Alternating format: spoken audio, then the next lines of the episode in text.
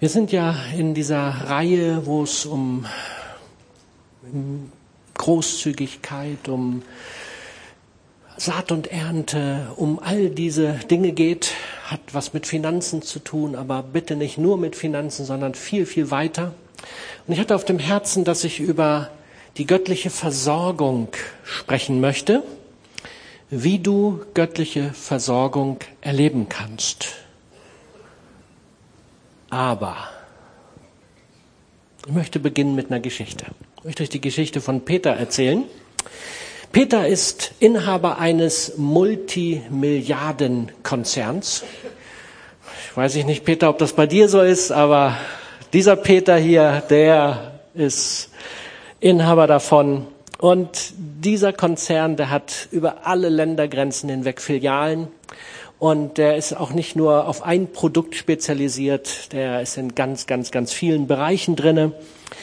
Er hat viele, viele Mitarbeiter und die Mitarbeiter lieben es, in seinem Konzern zu arbeiten. Warum? Weil dort andere Werte gelten als in den meisten anderen Konzernen. Es geht nämlich dort in diesem Konzern um das Wohl der Menschen. Es geht darum, dass was auch immer sie tun, einmal zum Wohl der Mitarbeiter ist und zum Wohl für die, die es herstellen oder die irgendwas machen. Und das ist schon ein bisschen außergewöhnlich, weil meistens geht es um was anderes. Es geht einfach nur um Geld verdienen. Und dieser Peter, der hat auch keine Aktionäre, die er befriedigen muss, sondern er sagt, was in diesem Laden passiert. Und dieser Peter, der hat viele Kinder. Viele. Ich konnte nicht rausfinden, wie viele er hat, aber das sind schon einige. Und er liebt seine Kinder über alles. Und als sie noch ganz klein waren, da hat er sie immer wieder ermutigt, hey, kommt auf meinen Schoß. Er hat Zeit mit ihnen verbracht. Er hat Nähe gesucht. Er wollte, dass sie mit ihm zusammen aufwachsen, dass, dass ja, obwohl er so einen Multimilliardenkonzern hat, er hatte immer Zeit für seine Kinder. Das hat er hingekriegt. Und es war ihm wichtig, dass sie irgendwie spüren, was ihm wichtig ist. Und wie ich schon gesagt habe, ihm waren immer die Menschen wichtig. Das hat er versucht rüberzubringen, auch zu seinen Kindern. Er hat versucht, ihnen ihre, seine Werte nahezubringen. Ja, wenn irgendwo in einem dritte Weltland produziert wurde, dann wurden da nicht nur äh, die Leute angehalten zu produzieren, sondern dann hat er geschaut, wo ist die Not, hat Schulen bauen lassen, hat, hat Entwicklung gebracht, damit es den Menschen, die produzieren, gut gehen. Und dann, seine Kinder wurden langsam größer. Dann hatte er natürlich einen Wunsch für seine Kinder. Was denkt ihr, was wünscht sich Peter für seine Kinder? Nachfolge. Ja. Mein Vater ist Tischlermeister gewesen und wir hatten nur eine kleine Tischlerei. Aber er hätte sich sehr gefreut, wenn einer seiner sieben Kinder in seine Fußstapfen getreten wäre. Hat keiner gemacht. Er hat dann alles verkauft. Aber ich weiß von seinem Herzen. Er hätte sich gefreut, wenn irgendjemand das übernommen hätte. Und so geht's Peter auch. Und Peter wünscht sich, dass eins seiner Kinder noch viel lieber, weil der hat ja unendlich viele Filialen, am liebsten alle seiner Kinder in Leitungspositionen in seiner Firma arbeiten. Das ist seine Idee. Er weiß, manche wollen das nicht und die müssen ja auch nicht leiten, die können einfach nur, weil es so vielfältig ist, in ihren Gaben und in dem, was, was sie haben, unterwegs sein.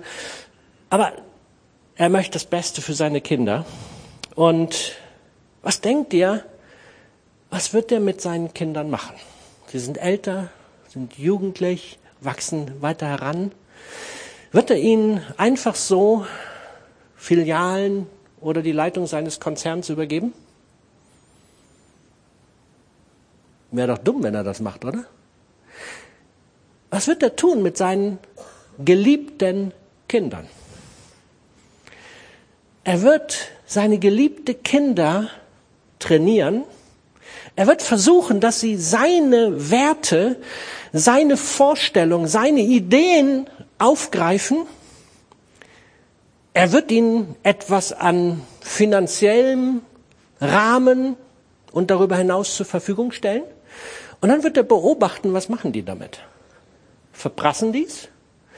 Oder fangen sie an, nach seinen Prinzipien, das, was er ihnen anvertraut hat, zu leben?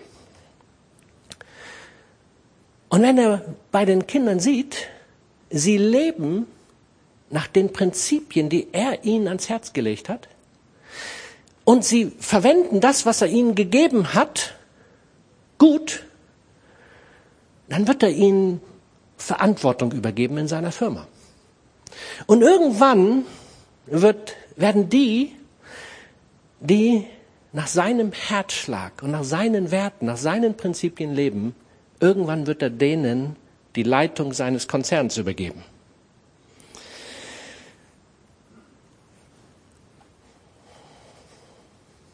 Ihr alle ahnt, was das für ein Konzern ist, ne? Und er ahnt, wer Peter wirklich ist. Lass uns mal lesen in Römer 8, Vers 14. Ab Vers 14. Denn alle, die vom Geist Gottes bestimmt werden, sind Kinder Gottes. Deshalb verhaltet euch nicht wie ängstliche Sklaven. Wir sind doch Kinder Gottes geworden und dürfen ihn aber Vater rufen. Denn der Geist Gottes selbst bestätigt uns tief im Herzen, dass wir Gottes Kinder sind. Und als seine Kinder sind wir auch Miterben an seinem Reichtum. Denn alles, was Gott seinem Sohn Christus gibt, gehört auch uns. Was haben wir hier als allererstes? Wir sind, wenn wir uns vom Geist Gottes bestimmen lassen, Kinder Gottes. Das ist die Bedingung. Lass dich vom Geist Gottes bestimmen. Das bedeutet, er wird dich immer in Buße führen. Er wird dich immer ans Kreuz bringen. Ja, dass du das, was Jesus Christus am Kreuz getan hat, dass du das anerkennst, dass du deine Schuld bekennst, zu ihm bringst. Und dann, wenn du ihn angenommen hast, darfst du Kind Gottes sein. Du hast das Vorrecht, Kind des Allerhöchsten zu sein. Wir haben das eben in dem Lobpreislied gesungen.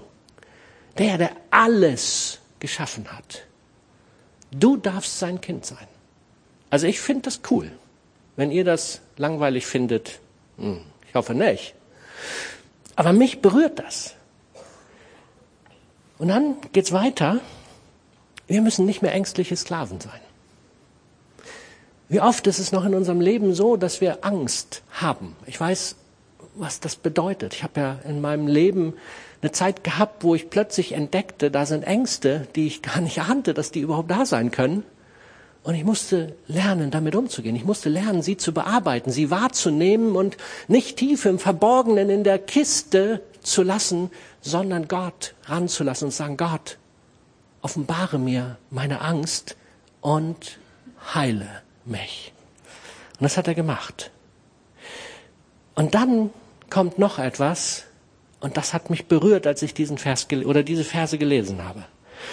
Als seine Kinder sind wir Miterben an seinem Reichtum.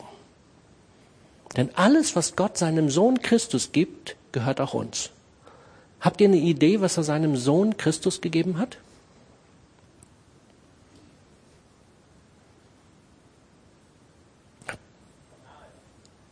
Nochmal was? Alles. Einfach alles. Was ist alles? Alles, ja. Alles hat er seinem Sohn Christus gegeben. Und was sagt der Bibeltext hier? Mit ihm, mit Christus hat er uns offensichtlich auch alles gegeben. Also ich will ganz ehrlich sein, fühlt sich bei mir nicht so an. Fühlt sich nicht nach alles an. Aber stimmt die Bibel oder stimmt mein Gefühl? Ich würde sagen, bei meinem Gefühl ist noch Handlungsbedarf. Irgendwas scheint bei mir noch nicht ganz so zu sein, dass dieses alles was Gott uns gegeben hat, in unserem Leben so ist, wie es sein soll. Und wir schauen uns jetzt heute mal an, was könnte, woran könnte das liegen? Wir sind als allererstes, wir sind Miterben an seinem Reichtum geworden. Was bedeutet denn das, wenn wir eine Erbschaft antreten dürfen? Muss vorher was passiert sein, ne? In der Regel ein Todesfall. Und so ist es auch bei Jesus gewesen. Jesus musste sterben, damit wir Miterben werden können. Wäre er nicht gestorben, wären wir keine Miterben. Aber für alle die, die eingetreten sind in das, was Christus für uns erworben hat, die dürfen mit ihm Erben sein. Wenn wir eine Erbschaft kriegen, dann bedeutet das auch Verantwortung. Und jetzt schauen wir noch mal ganz kurz zum Peter. Ja, Peter mit seinem Multimilliardenkonzern. Er wünscht sich so sehr, dass seine Kinder da einsteigen in diesen Konzern. Und dass, dass sie das ergreifen, dass sie sich trainieren lassen, dass sie verstehen, was sind seine Prinzipien. Und wisst ihr, Gott wünscht sich das noch viel mehr von uns.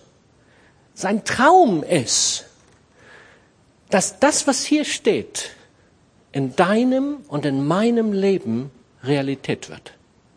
Er wünscht sich so sehr, dass wir eintreten in die Erbschaft mit allem, was dazugehört.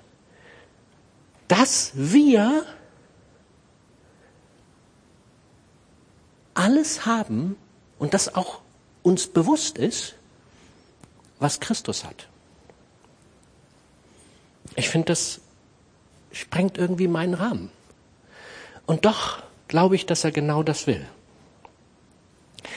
Wir wünschen uns manchmal so den Kuschelgott. Ich liebe das auch. So auf seinem Schoß eine Runde kuscheln, ja, so mich streicheln lassen innerlich da, wo alles nicht so schön ist, ja, und ihr wisst, das ist alles nicht mein Wetter hier, gerade so im November, ne? Ach, da könnte ich so, ne, Gott. Aber wisst ihr, was der sagt? Joe, ich hab noch was vor mit dir. Da geht das nicht. Natürlich hat er mich lieb. Aber ich glaube, er möchte mehr, als er sich nur auf seinem Schoß rumkuschelt. Er möchte, dass ich Verantwortung übernehmen kann. Er möchte, dass ich das, was er mir anvertraut hat, einsetze. Erst dann kann er mir doch wirklich das anvertrauen und geben, was er möchte. Was heißt das ganz konkret? Wir schauen mal weiter. Lukas 16 ab Vers 10. Wer in kleinen Dingen treu ist, wird auch in großen treu sein. Und wer schon in geringen Angelegenheiten betrügt, wird auch bei größerer Verantwortung nicht ehrlich sein. Wenn ihr bei eurem weltlichen Besitz nicht vertrauenswürdig seid, wer wird euch die wahren Reichtümer des Himmels verwalten lassen? Und wenn ihr mit Geld anderer Leute nicht treu seid, warum sollte man euch eigenes Geld anvertrauen? Das ist ja wohl, also eindeutiger geht's doch schon gar nicht mehr, oder? Gott möchte uns die Reichtümer des Himmels verwalten lassen. Und er sagt, bist du treu im Kleinen? Sind wir treu im Kleinen? Und jeder von euch weiß ganz genau, was damit jetzt gemeint ist. Bist du treu mit dem, im Umgang mit dem, was Gott dir anvertraut hat? Und jetzt mal den Blick bitte weg. Nicht nur die Euros, sondern wie sieht das aus mit deiner Begabung, die Gott dir gegeben hat? Wie sieht das aus mit deiner Zeit? Du hast 24 Stunden von Gott geschenkt gekriegt. Wie ist das mit den Fähigkeiten, die Gott dir gegeben hat? Wie ist das mit all dem, was Gott dir anvertraut hat? Bist du damit treu? Verwendest du es treu? Verwendest du es nach der Idee, nach dem Herzschlag Gottes? Oder ist der erste Gedanke, den du mit dir rumträgst, wie kann ich mehr haben? Ich würde gern noch dieses, diese neuen, wie heißen die Sneakers, Tonschuhe oder was auch immer, die, die neuesten halt, ne? Ich würde gern das neueste Auto. Ich möchte gern die abgefahrene Urlaubsreise machen. Nicht, ich, ich sage nicht, dass das nicht in Ordnung ist. Darfst du alles. Die Frage ist, was ist dein erstes Ziel? Die Frage ist, bist du treu, dass Gott sagen würde, du treuer Knecht, gut gemacht. Am Ende werden wir vor ihm stehen, wird er nicht fragen, wie viel Mercedes du gefahren hast oder VW oder was auch immer, Porsche. Ist für ihn nicht relevant, interessiert ihn nicht. Er wird auch nicht fragen, ob es ein Polo oder irgend so ein bombastisches Ding ist. Interessiert ihn nicht. Er wird dich anschauen und wird wissen, ob du treu warst. Sind wir treu mit den anvertrauten Dingen? Hört nochmal, er will uns die Reichtümer des Himmels verwalten lassen. Der Gott von Himmel und Erde. Die Bibel sagt, ihm gehört alles. Es gibt nichts auf dieser Erde, was ihm nicht gehört. Er hat es uns zur Verwaltung anvertraut. Und wir sind berufen dazu, seine Reichtümer zu verwalten. Hast du Lust dazu, wenn es denn möglich ist, seine Reichtümer zu verwalten?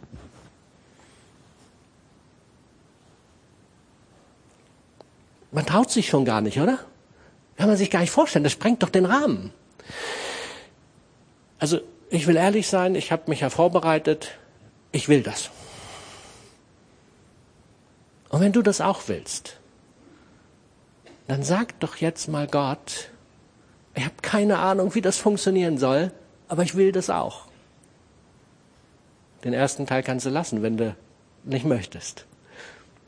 Aber überlege dir, willst du seine Reichtümer verwalten? Ich will das.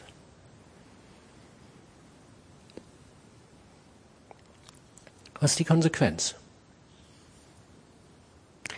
Wenn Peter seinen Kindern seinen Konzern übergeben möchte, dann müssen sie vorher trainiert werden. Sie müssen eine Ausbildung, erstmal zur Schule, müssen eine Ausbildung gemacht haben, müssen vielleicht ein Studium gemacht haben. Sie müssen herausgefunden haben, was ihre Begabung ist. Sie müssen gelernt haben, mit den kleinen Dingen umzugehen und müssen sich dann bewähren. Und wenn er sieht, dass sie ihre, dass sie seine Prinzipien verinnerlicht haben und danach leben, dann wird er ihnen geben. Er wird ihnen geben, was er vorbereitet hat. Wir schauen nochmal, ob Gott noch ein weiteres Ziel für uns hat. Offenbarung 5, Vers 10. Du hast sie für Gott zu einem Königreich und zu seinen Priestern gemacht und sie werden auf der Erde regieren. Also nicht nur verwalten, jetzt geht's noch, noch einen Schritt weiter. Gottes Idee ist eigentlich, dass wir regieren sollen. Und wir sehen ja, regieren kann man aus, auf ganz unterschiedliche Art und Weise. Ja, wer so ein bisschen in die Politik schaut, der weiß, das kann man gut machen und das kann man auch sehr schlecht machen. Mehr sage ich nicht. Wenn Gott möchte, dass wir regieren, willst du es gut machen? Also ich schon. Habe ich überhaupt eine Idee davon, was das bedeuten könnte? Gott wünscht sich, dass wir sein Reich regieren. Und ich werde das heute öfters wiederholen. Ohne Training, ohne Ausbildung wird das nicht gehen. Ohne dass wir die Prinzipien Gottes verinnerlichen, funktioniert das nicht. Weil, weil mit unserem, was man uns beigebracht hat, wo wir gerade drin sind, Ja, was uns die Gesellschaft alles so erzählt, wie das Leben funktioniert, glaubt mir eins, hat mit Gottes Prinzipien nichts zu tun. Nichts. Wenn wir, wenn wir so leben wollen, dann kann ich euch sagen, funktioniert nicht mit dem himmlischen Reichtum, kriegen wir nicht zur Verwaltung. Regieren wird auch nichts. Dann müssen wir halt damit leben. Ich weiß nicht, was denn sein Alternativprogramm ist, keine Ahnung. Ob wir dann auf einer Wolke sitzen und nein, war ein Spaß. Aber hey, Gott wünscht sich so sehr, dass wir uns in sein Trainingsprogramm hineinbegeben und dass wir uns trainieren lassen und er mit uns etwas bewegen kann. Und wir schauen jetzt mal eins seiner Prinzipien an, auch in Form einer Geschichte. Ihr wisst ja, ich liebe Geschichten. Und diese Geschichte, die sprengt alles. Diesmal eine biblische Geschichte. Ihr könnt sie nachlesen in 1. Könige 17. Israel war in einer schweren Hungersnot. Wer diese Stories von Elia kennt, der weiß warum. Ja, sollte drei Jahre nicht regnen und es hatte wohl schon recht lange nicht geregnet. Und Elisa, der Prophet im Alten Testament, der wurde während dieser Zeit übernatürlich durch Raben versorgt und ein kleiner Wasserbach aus den Bergen, so hatte er, was er brauchte. Aber irgendwann war auch der ausgetrocknet. Und ohne Wasser wissen wir alle, das kommt nicht gut. Da helfen auch die Raben mit ein bisschen Fleisch oder was auch immer nicht. Ohne Wasser geht das nicht. Und Gott ist ja ein Gott, der redet. Gott sagte ihm dann, geh nach Zapat, dort wird eine Witwe sein und die wird dich versorgen. Und als ich das so gelesen habe, habe ich gedacht, Gott, äh, nochmal eine Nachfrage. In der damaligen Zeit eine Witwe, äh, die ist selber auf Almosen angewiesen. Die hat doch nichts. Und die soll ihn versorgen. Cooles Versorgungsprogramm. Ja, so richtig klug durchdacht. Meine Gedanken, nicht Gottes. Nun, was macht der Elia? Der ist gehorsam. Ab nach Zapat. Dort trifft er die Frau vor der Stadt und bat sie um Wasser. Und er hatte Hunger von der Reise und er wollte noch ein bisschen Brot von ihr haben. Und die Antwort, die diese Frau ihm dann gibt, ich finde, die hat es in sich. Doch sie antwortete, so wahr der Herr dein Gott lebt, ich habe kein einziges Stück Brot mehr.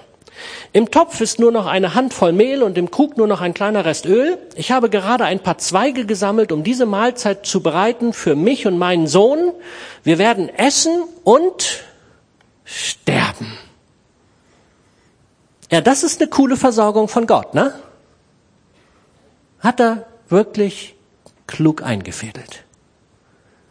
Da kommt der Elia, findet diese Frau und das Einzige, was die ihm bieten kann, ja, wir essen jetzt das, was wir haben und dann werden wir sterben und was du machst, keine Ahnung. Hast ja einen Gott, ne? Und dann kommt etwas, das kann man kaum glauben. Elia sagte Folgendes zu ihr. Hab keine Angst, geh, mach, was du gesagt hast, aber backe mir zuerst einen kleinen Leib Brot und bring ihn heraus.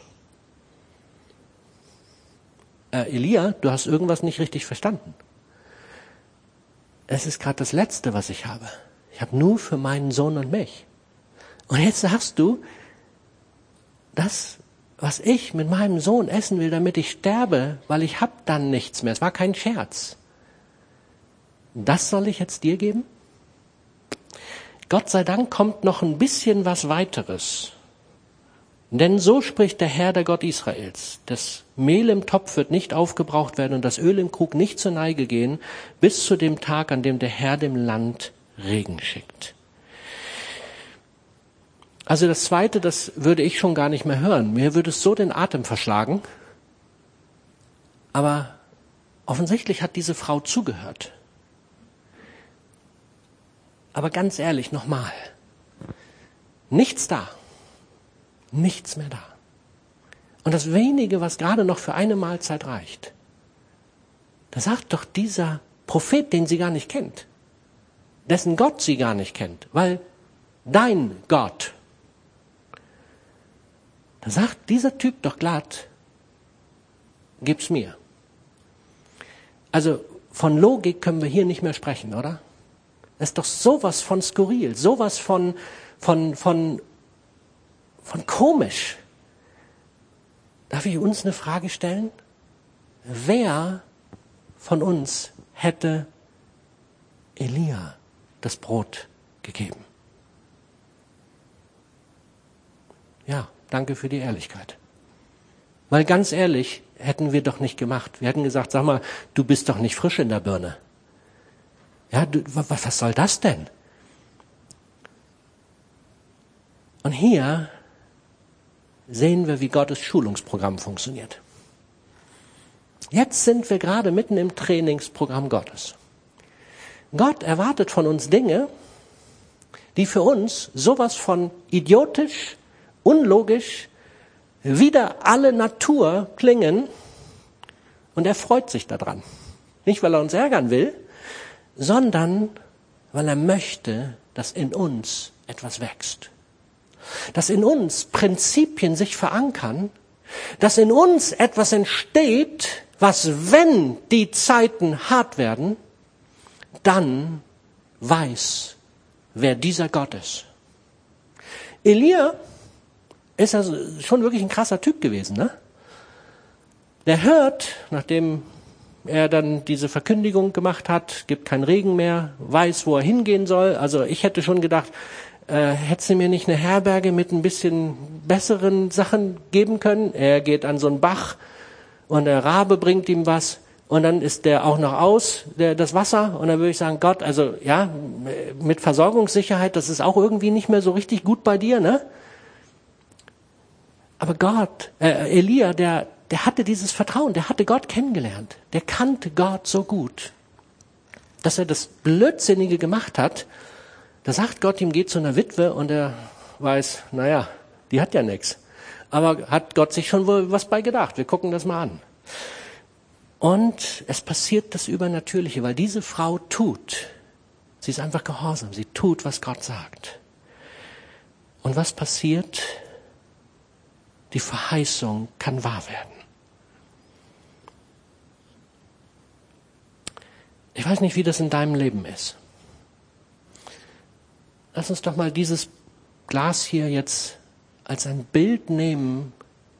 In diesem Glas ist alles drinne, was Gott dir anvertraut hat. Deine Finanzen, deine Gaben, Fähigkeiten, was auch immer, alles drinne. Und da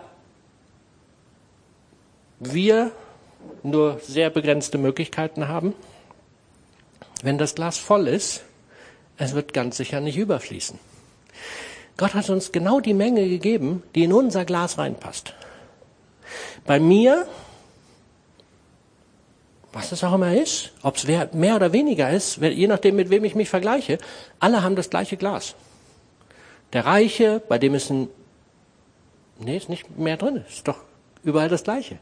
Aber gefühlt hat der mehr drinne und jemand, der sagt, ich habe doch gar nichts, soll ich dir was sagen? Du hast auch das Glas voll. Egal wie viel du hast. Wir alle haben das Glas voll. Und wisst ihr, wir neigen dazu, dass wir das, was wir haben, für uns behalten wollen. Wir legen die Hand drauf und sagen, nee Gott, das kann jetzt nicht dein Ernst sein. Das bisschen, was ich habe, ich habe doch nur ein Brot. Das soll ich jetzt noch abgeben? Oder der eine sagt, Zehnten? Ja, wie, wie soll das denn funktionieren? Kann ich mir gar nicht leisten. Oder dann kommt so ein Opferaufruf, ja, für die Türkei. Äh, nee. Oder für die Ukraine oder Israel oder was auch immer. Nee, Gott, ich, ich, ich, ich weiß jetzt schon so nicht, wie ich mit meinem Geld klarkommen soll. Oder dann kommt der Joe und sagt, sag mal, kannst du nicht mithelfen? Ich sehe da eine Begabung bei dir.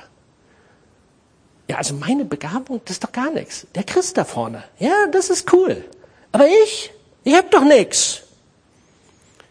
Und wir legen die Hand drauf, weil wir sagen, ich hab doch nichts. Und weißt du, was Gott sagt? Nimm doch mal deine Hand runter und bitte mich, dass ich was mache. Und wisst ihr, wenn wir anfangen, unsere Hand runterzunehmen, das nicht zu deckeln, nicht zu sagen, das ist nur für mich, das ist meins, das behalte ich. Wenn wir anfangen zu sagen, Gott, guck dir an, ich hab nix, ich hab doch nur so ein olles Brot. Oder der kleine Junge mit den paar Fischen und den Broten. Wisst ihr, was dann passiert, wenn wir das Gott hingeben? Das ist Gott, jetzt ist nicht der Fußballgott, ja? Ihr habt keinen anderen Ball gehabt. Ich dachte, ich habe noch einen roten, aber Christine hatte Gott sei Dank den hier noch. Wisst ihr, was passiert, wenn Gott rein darf? Wenn das Ding voll mit Wasser gewesen wäre, dann wäre ich jetzt nass.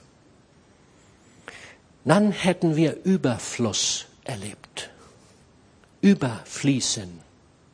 Wenn Gott in das Wenige spielt keine Rolle, wie viel du hast. Wenn du sagst, ich habe noch nicht mal eine halbe Gabe, die macht das Ding auch voll. Und wenn dann Gott rein darf, wisst ihr, was dann passiert? Dann darf es überfließen. Dann fließt das Öl, dann ist das Mehl genug.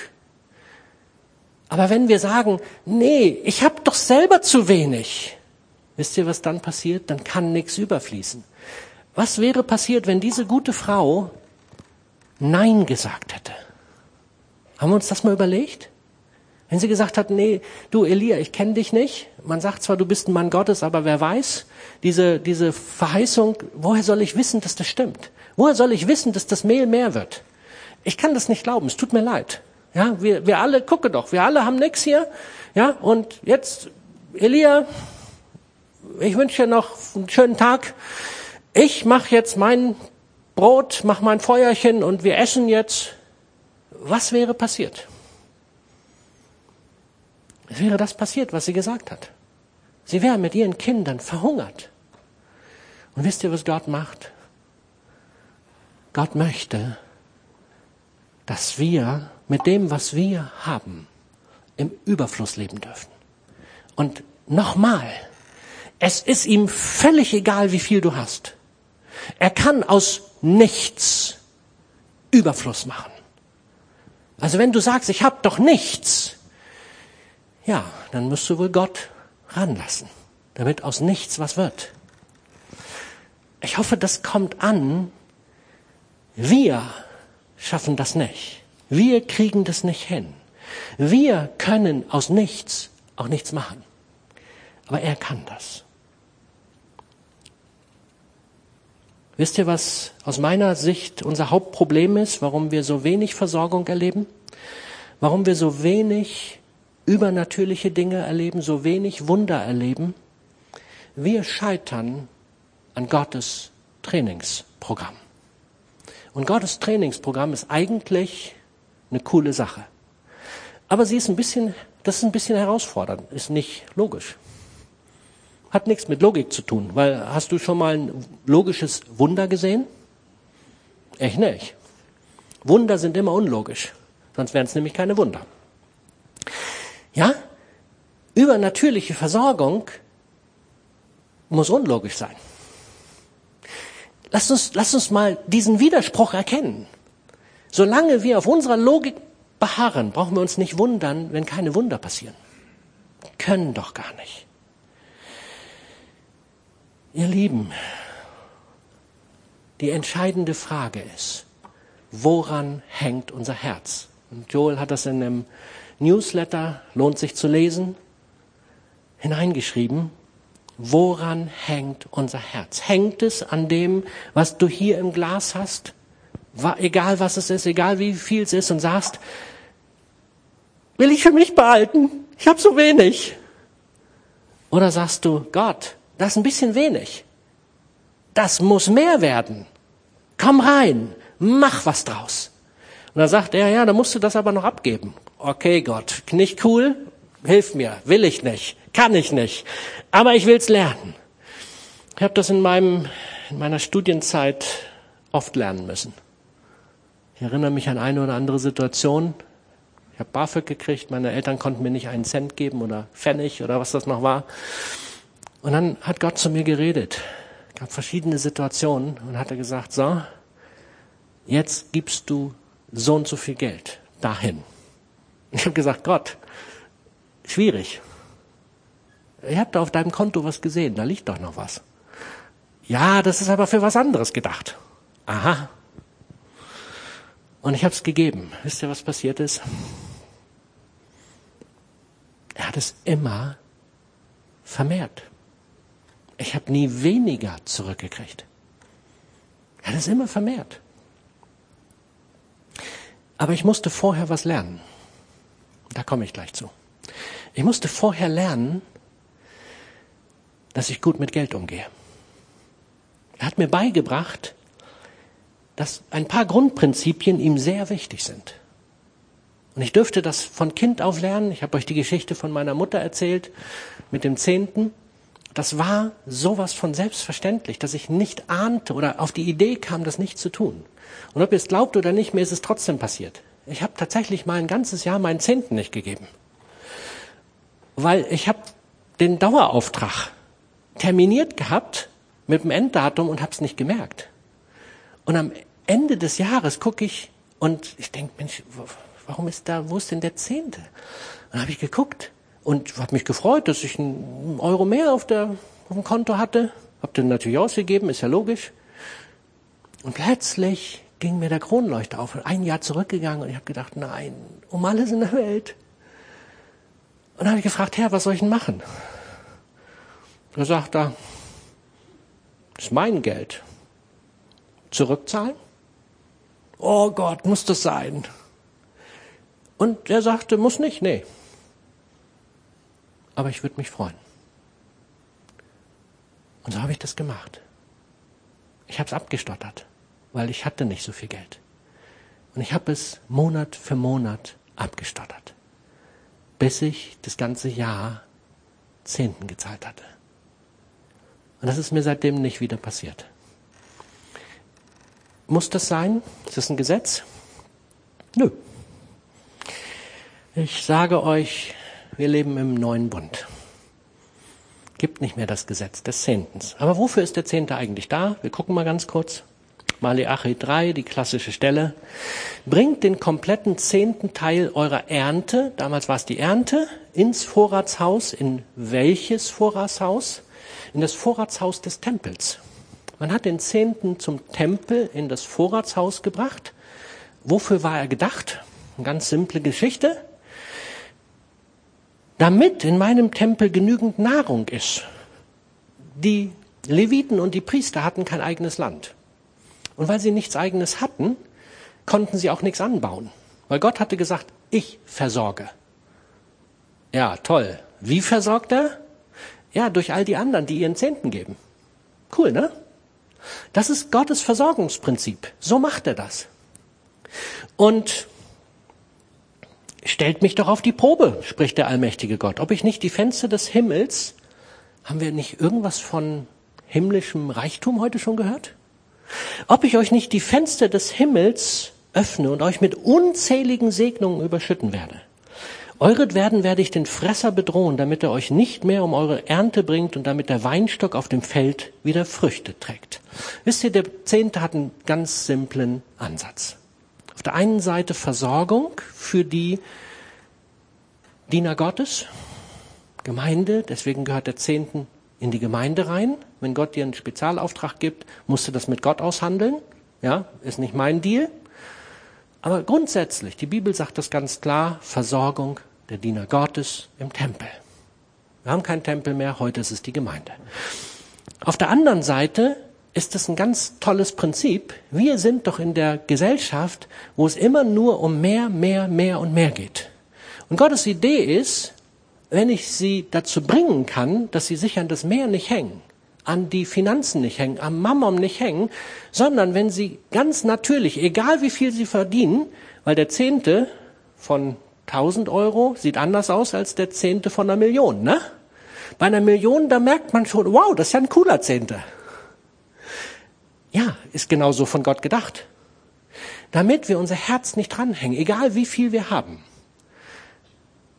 Damit wir nicht zum Sklaven des Geldes werden.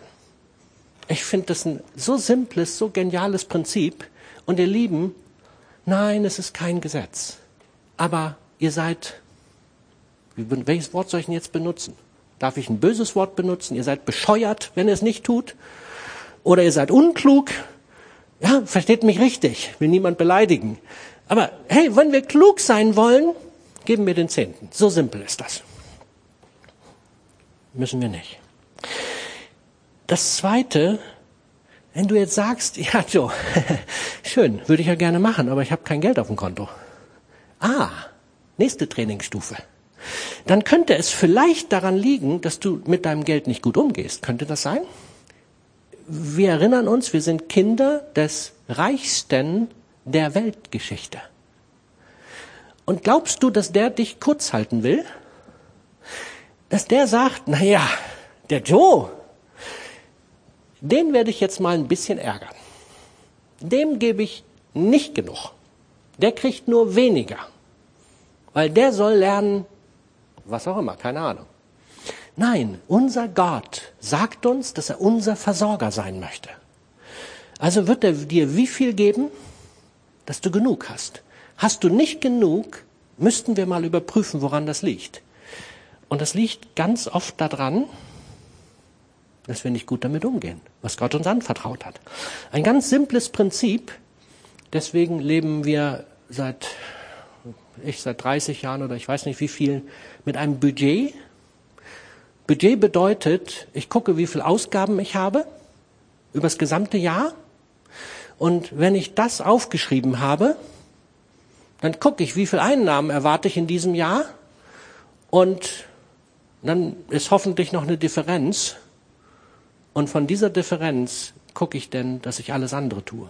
Aber das Grundprinzip ist ein ganz einfaches. Gib nie mehr aus als das, was du einnimmst. Einfach, oder? Und immer wenn wir es andersrum machen, brauchen wir uns nicht wundern, wenn wir nicht genug haben. Weil das ist ein natürliches Prinzip. Wenn du auf deinem Konto 100 hast und du gibst 110 aus, hast du zu viel ausgegeben. Und 10 Euro schuldest du jemand. Gott möchte nicht, dass wir Schulden machen. Er hat genug für uns. Aber wenn wir nicht lernen, damit umzugehen, dann ist es schwierig. Weiterhin hat er so ein paar Prinzipien wie großzügig sein, haben wir schon gehört. Auch Rücklagen gehören zu seinem Prinzip dazu. Weil, wenn wir keine Rücklagen bilden, wovon soll ich denn opfern und großzügig was geben? Ja, wenn Gott sagt, so, jetzt möchte ich, dass du da und da Geld hingibst und ich sage, ja, ich habe doch gar nichts auf dem Konto. Dann sagt er, schade, lerne Rücklagen anzulegen, damit ich was von dir weitergeben kann. Cool, oder? Die meisten sagen, nee, meine Rücklagen sind für mich. Gott sagt, lerne mein Prinzip. Ich möchte das, was du hast, vermehren. Und ich bitte euch, ich ermutige euch, hängt nicht an dem, was Gott euch anvertraut hat. Sagt nicht, das ist meins. Wenn Gott sagt, ich möchte, dass du gibst. Immer wenn du das tust, steigst du aus dem Trainingsprogramm aus und Gott wird dich irgendwann bitten, ob du wieder einsteigen möchtest, aber es geht nicht weiter. Er kann dir nicht seine Reichtümer anvertrauen. Er kann dich nicht regieren lassen, wenn du nicht trainiert bist. Ich möchte zum Ende kommen. Die letzte Bibelstelle. Sorgt euch nicht, Matthäus 6, 25. Die brauche ich nicht noch lesen. Die kennt ihr hoffentlich. Wenn nicht, lest sie euch bitte durch.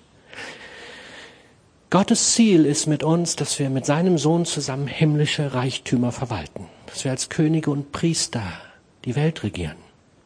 Funktioniert nur, wenn wir trainiert werden. Ich möchte, ich möchte das Trainingsprogramm Gottes durchleben, weil ich mich danach sehne, dass er mich über das setzen kann, was er mir anvertrauen möchte. Möchtest du das auch? Wenn du das auch möchtest, dann bitte ich dich, dass du einen Moment innehältst und dir das überlegst. Und ich verspreche dir eins, wenn du Gott jetzt sagst, ja Gott, ich will das, dann wunder dich nicht, wenn er dich ins Trainingsprogramm nimmt. Dann könnte das sein, dass denn manche Sachen in deinem Leben nicht mehr nach deinem Willen laufen. Und dass ein bisschen mehr Bewegung reinkommt. Schön formuliert. Gott hört unsere Gebete. Also überleg dir, was du, und unsere Versprechen, die hört er sehr gut. Also überleg dir, was du ihm jetzt sagst.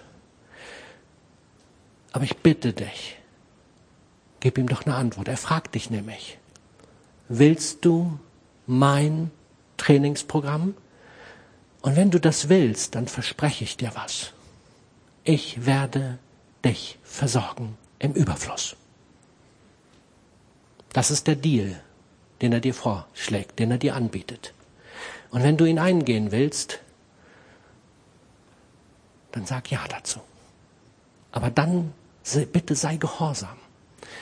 Gott mag das gar nicht, wenn er uns dann um das Brot bittet und wir sagen, nee Gott, das will ich jetzt für mich behalten, das nächste Brot.